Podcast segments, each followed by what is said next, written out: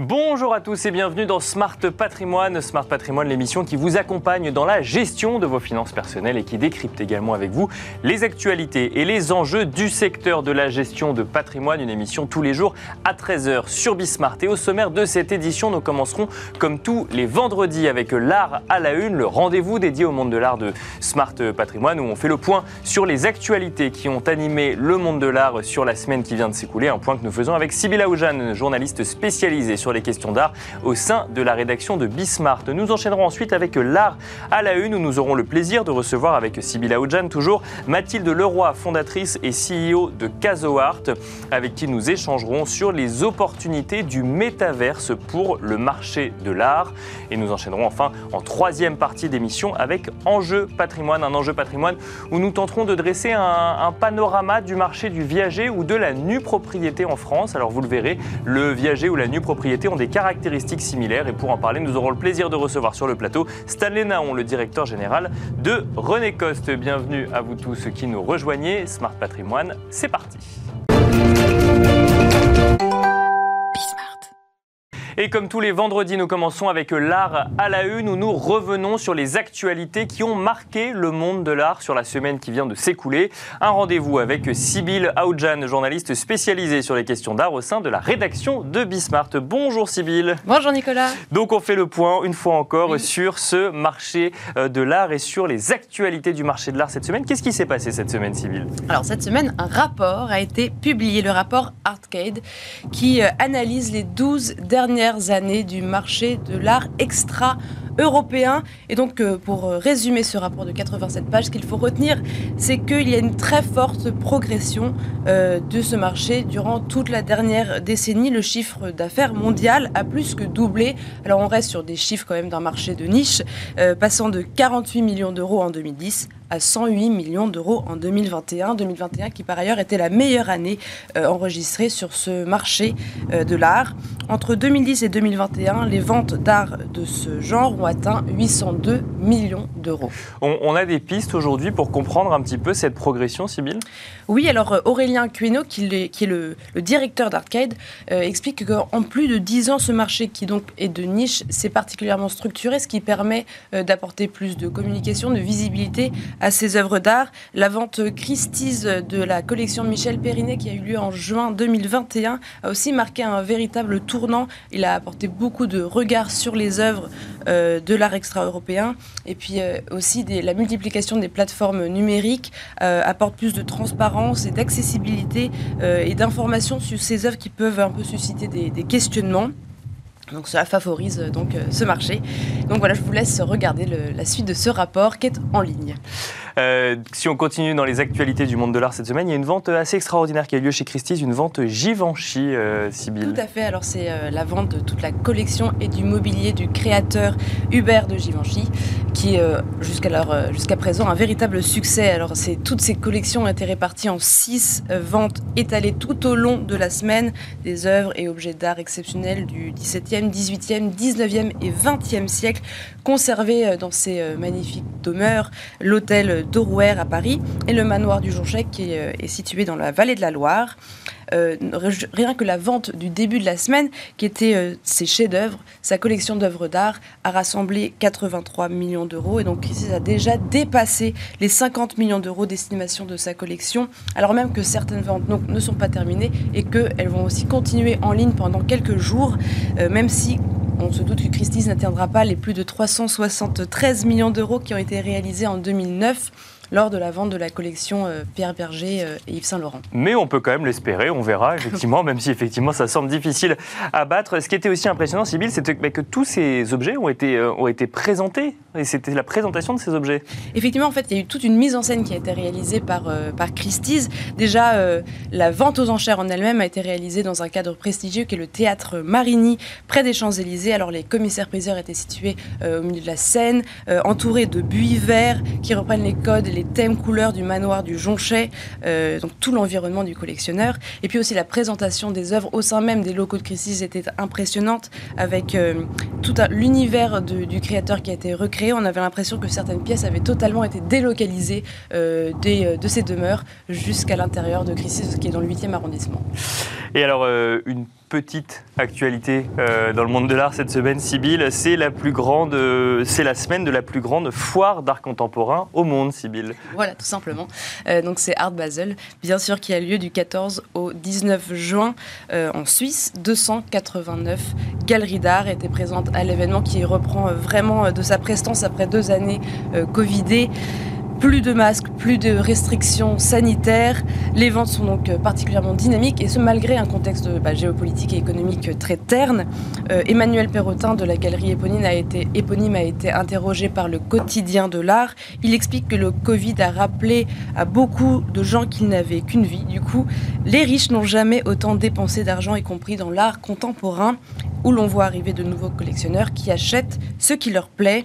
Il a déjà vendu une cinquantaine d'œuvres dès l'ouverture de la foire. Et puis euh, un record a déjà aussi été battu, c'est celui de la sculpture de Louise Bourgeois qui a été vendue euh, dans la galerie Häuser und Wirth euh, pour 40 millions de dollars, donc le prix le plus élevé connu pour cet artiste décédé en 2010. Bon, c'est intéressant de voir effectivement l'explication donnée par Emmanuel Perrotin, bon, qui, qui, l'engage lui évidemment. Merci Sybille pour les actualités du monde de l'art cette semaine et nous avons le plaisir de d'accueillir ensemble dans l'émission. Alors en duplex pour évoquer donc du coup les opportunités du métaverse pour le marché de l'art, Mathilde Leroy, fondatrice et CEO de CasoArt. Bonjour Mathilde Leroy. Bonjour, merci de m'accueillir.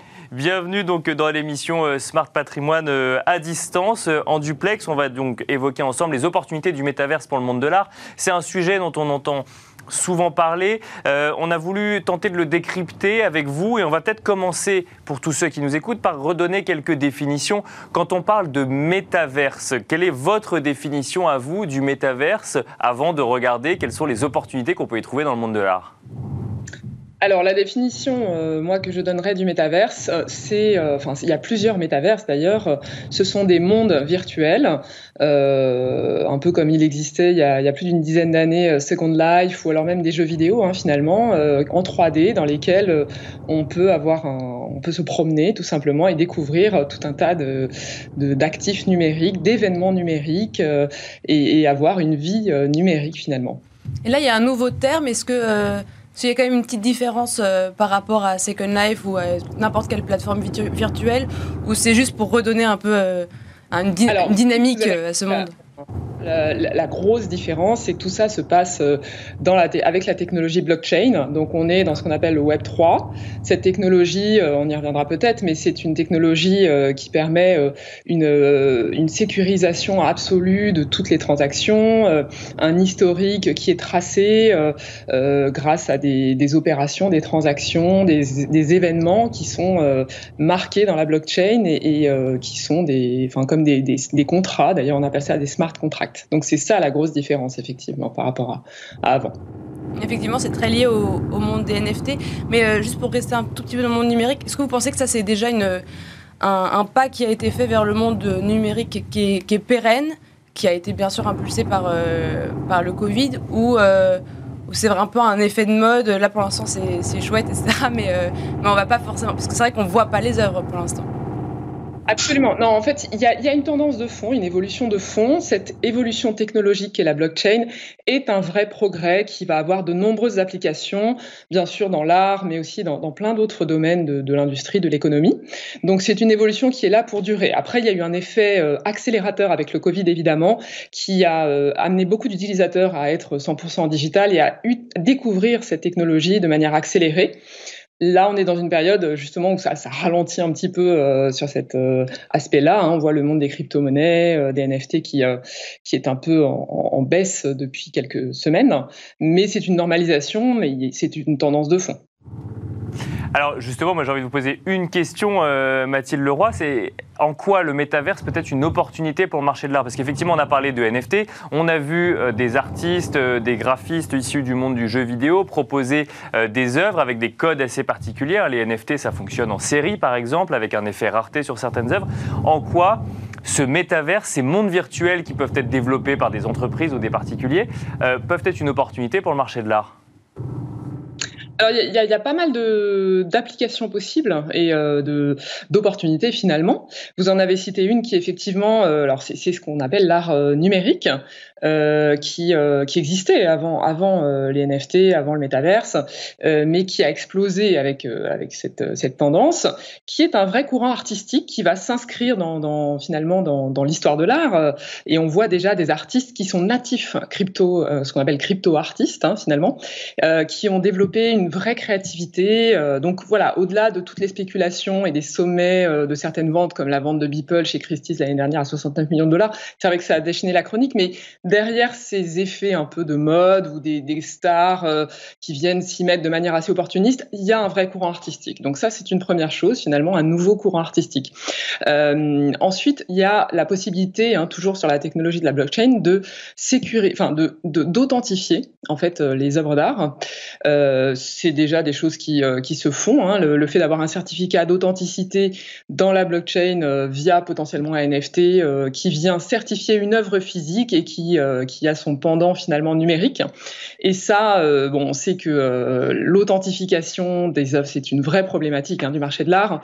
Donc clairement, c'est une dimension très importante. Du coup, on a vu même des, applications intéressantes comme la vente d'une œuvre physique liée à, son NFT, qui est son pendant numérique, qui est à la fois son certificat d'authenticité et un actif en soi qui peut avoir une valeur aussi en soi.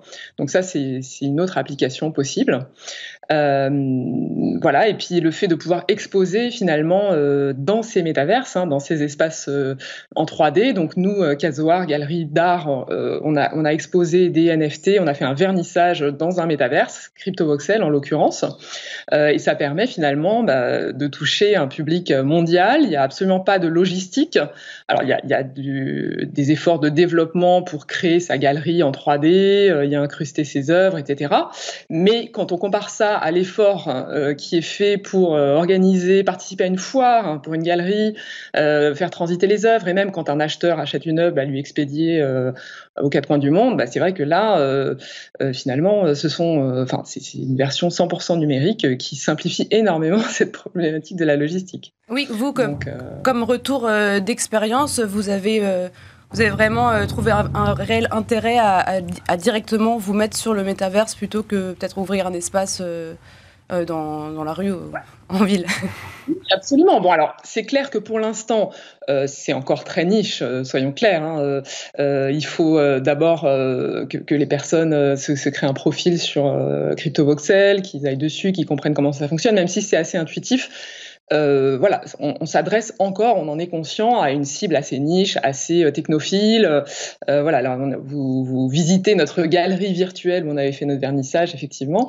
donc, donc voilà, c'est encore des early adopters.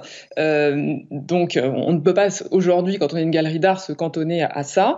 Mais effectivement, nous, on a vu des vrais avantages de toucher un public mondial et d'avoir une, une simplicité d'organisation. Et alors, en plus, là, vous voyez qu'il y a une expo en ce moment dans cette galerie mais euh, on peut en fait sauvegarder cette, exposition et toutes les futures qu'on fera et en fait en un clic passer euh, d'une version d'expo à une autre. Donc ça aussi euh, Mathilde Leroy sur les images qu'on voit donc qui sont des images de votre galerie, on n'est que sur des œuvres numériques pour le coup ou vous y avez intégré la réplique numérique d'œuvres physiques?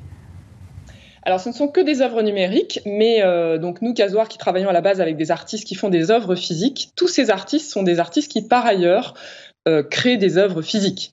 Euh, donc là, en l'occurrence, c'était euh, du 100% numérique et ces œuvres sont des NFT qu'on peut acheter sur OpenSea, hein, avec lequel on avait fait un partenariat pour cette expo. mais bien sûr, voilà, on peut aussi présenter des œuvres qui ont aussi leur pendant physique. Mais vous avez parlé justement d'artistes natifs. Est-ce que vous pensez vraiment qu'il va y avoir un marché de l'art qui va être complètement virtuel, des œuvres qui ne peuvent ne se voir dans le métaverse, euh, toute une création qui va se faire dans un monde virtuel et qui va donner euh, vraiment un, autre monde euh, d'œuvres d'art et donc de marché. En fait, c'est vrai que ça révolutionne un petit peu les usages qu'on peut avoir avec l'art. Quand on achète une œuvre d'art, c'est vrai qu'on a le réflexe de, se dire qu'on va pouvoir la, voir, l'accrocher chez soi ou dans son lieu où on veut exposer. les œuvres numériques et les NFT l'usage a vocation à être un peu différent, clairement. Alors, on peut évidemment afficher un NFT avec un écran, mais le, le, principe du NFT, c'est d'autres avantages. C'est le fait de pouvoir, dans son wallet, euh, présenter toute sa collection qui est accessible à n'importe qui. Donc, il y a une grande transparence. Finalement, c'est plutôt euh, en mode un petit peu réseaux sociaux, j'ai envie de dire, où, euh, bah voilà, je, je, présente ma collection dans mon wallet, n'importe qui peut la voir, peut voir quand j'ai acheté mes œuvres, à quel prix, quand est-ce que je les ai revendues, et, et, et et c'est une manière de partager via ces écrans c'est vrai, euh, qui est différente, mais qui est plus collaborative, plus transparente. Euh, donc, c'est d'autres usages, je pense, qui vont se développer. Et on parle beaucoup des, NFT, mais est-ce que pour vous, il y a d'autres opportunités? Où est-ce que vous, comment vous voyez le métavers se, se développer? Est-ce qu'il va y avoir vraiment des choses qu'on ne soupçonne pas? Ben, euh, alors, c'est des lieux où on peut organiser, euh, bien sûr, des événements virtuels. Euh, il y a eu des ventes aux enchères déjà qui se sont réalisées euh, dans, le, dans le, des métaverses. Donc, on recrée une salle des ventes en 3D dans le métaverse. bien sûr, on a parlé des expositions. des, enfin, voilà, tout ce qui est événementiel peut, peut vraiment être développé dans, le métaverse. Donc, et ça peut être évidemment des œuvres qui, physiques hein, et pas seulement des des œuvres numériques. Merci beaucoup euh, Mathilde Leroy, donc fondatrice et CEO de CasoArt, d'avoir partagé avec nous euh, bah, votre expertise sur les opportunités du métaverse pour le marché de l'art. Merci beaucoup Mathilde Leroy. Euh, merci également Sybille Aoudjan pour ses actualités du monde de l'art cette semaine. Merci Sybille. Et on se retrouve nous tout de suite dans Enjeu patrimoine.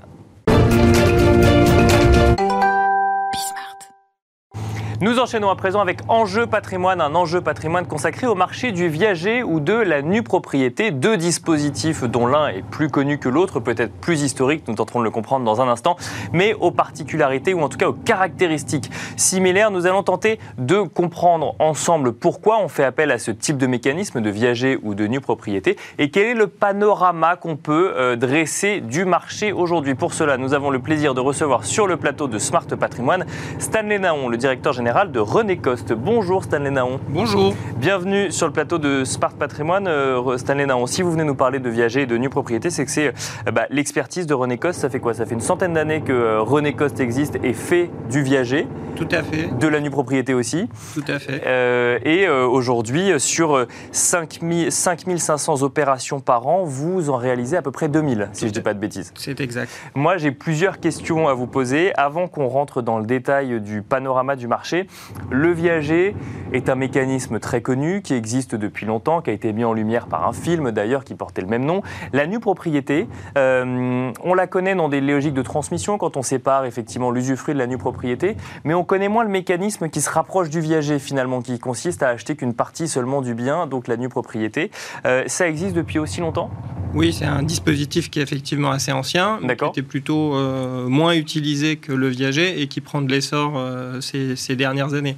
Ces deux opérations, en fait, ce sont des opérations qui permettent de mobiliser, de monétiser le patrimoine des retraités euh, français, souvent leur résidence principale, qui, qui, représente euh, l'essentiel de leur patrimoine. Euh, Et alors, la, différence entre les deux, c'est que quand on achète en viager, on achète quoi? Avec une décote, un appartement dont les habitants vont rester dedans, et ensuite, au décès des vendeurs, on récupère l'intégralité finalement du bien qu'on aura acheté moins cher, mais ensuite en payant une sorte de, loyer inversé finalement aux, personnes qui nous auront vendu ce, bien moins cher, c'est ça? Tout à fait.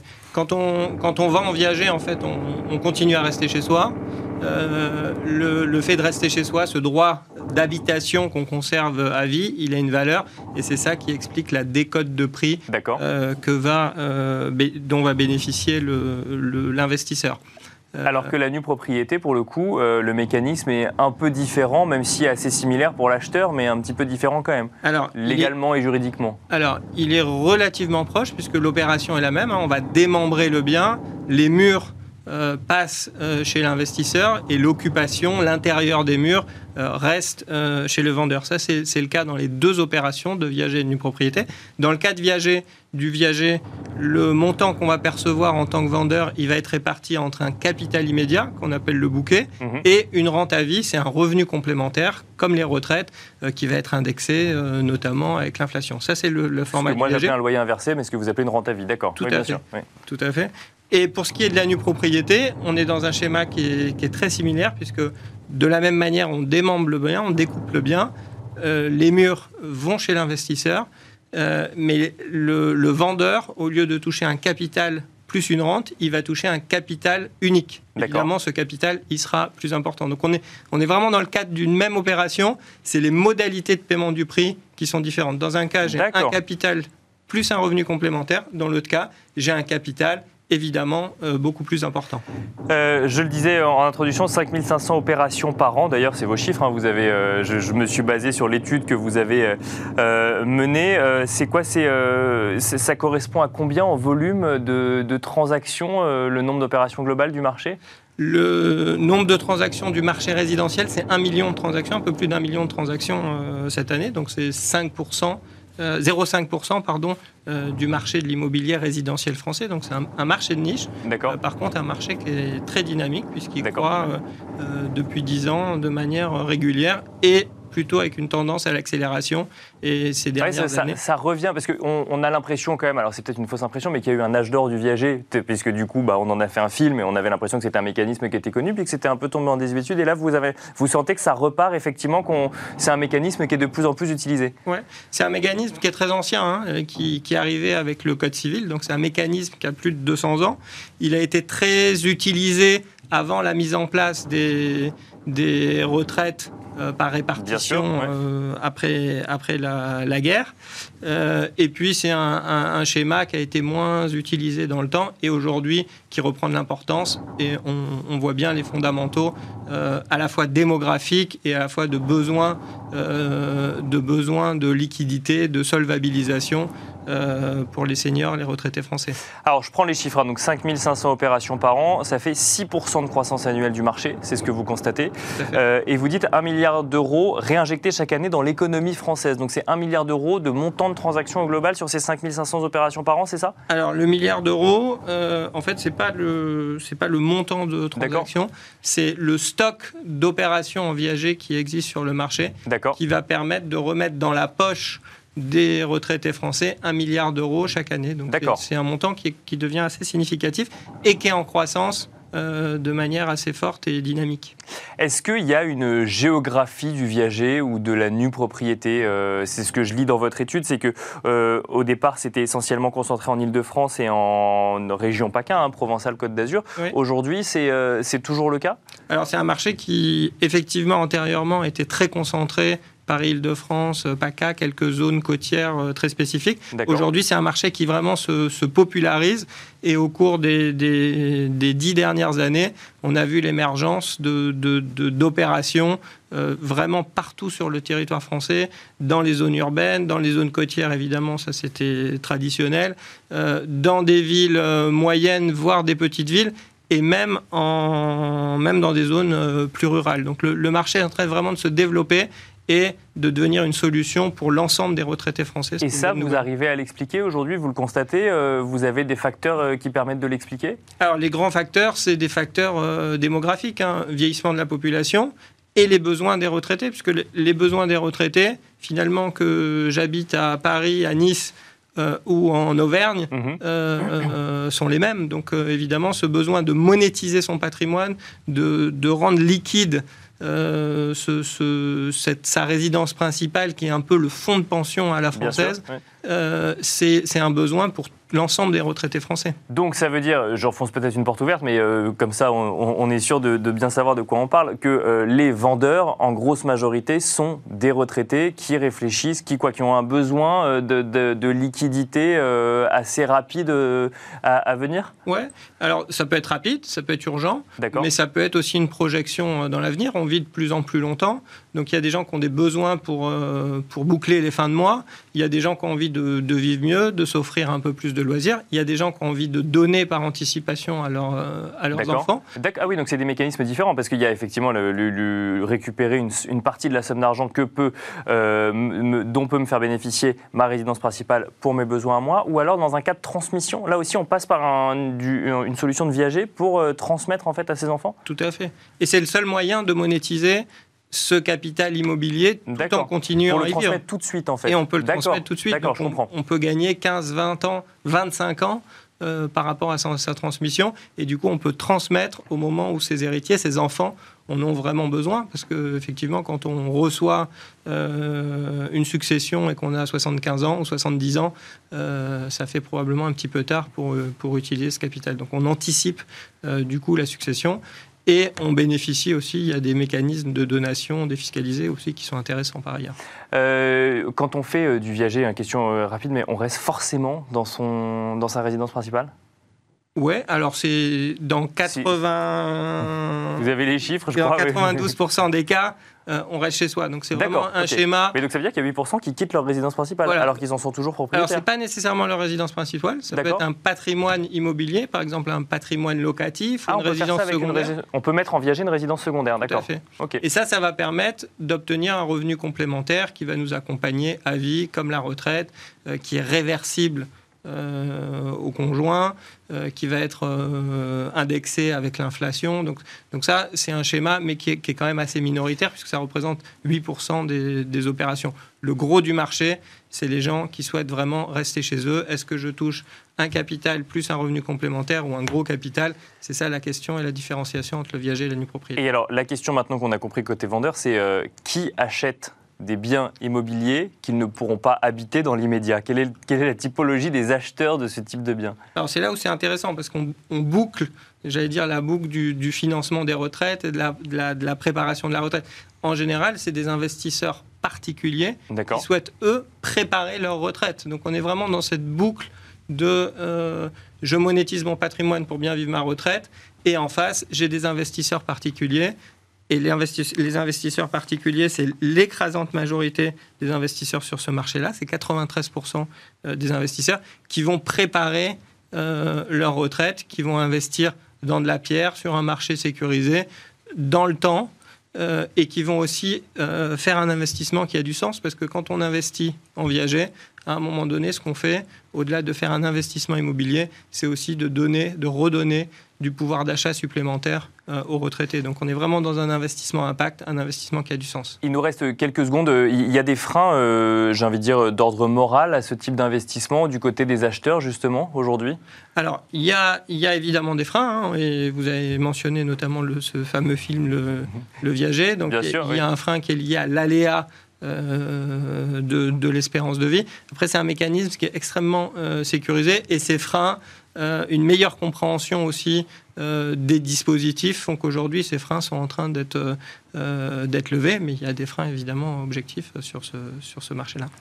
Merci beaucoup Stanley Naon d'être venu sur le plateau de Smart Patrimoine nous détailler donc du coup le panorama un petit peu de ce marché du viager ou de la nue propriété en France. Je rappelle que vous êtes directeur général de René Coste. Merci beaucoup. Merci de votre accueil. Et merci à vous de nous avoir suivis. Je vous donne rendez-vous lundi à 13h sur Bismart pour un nouveau numéro de Smart Patrimoine.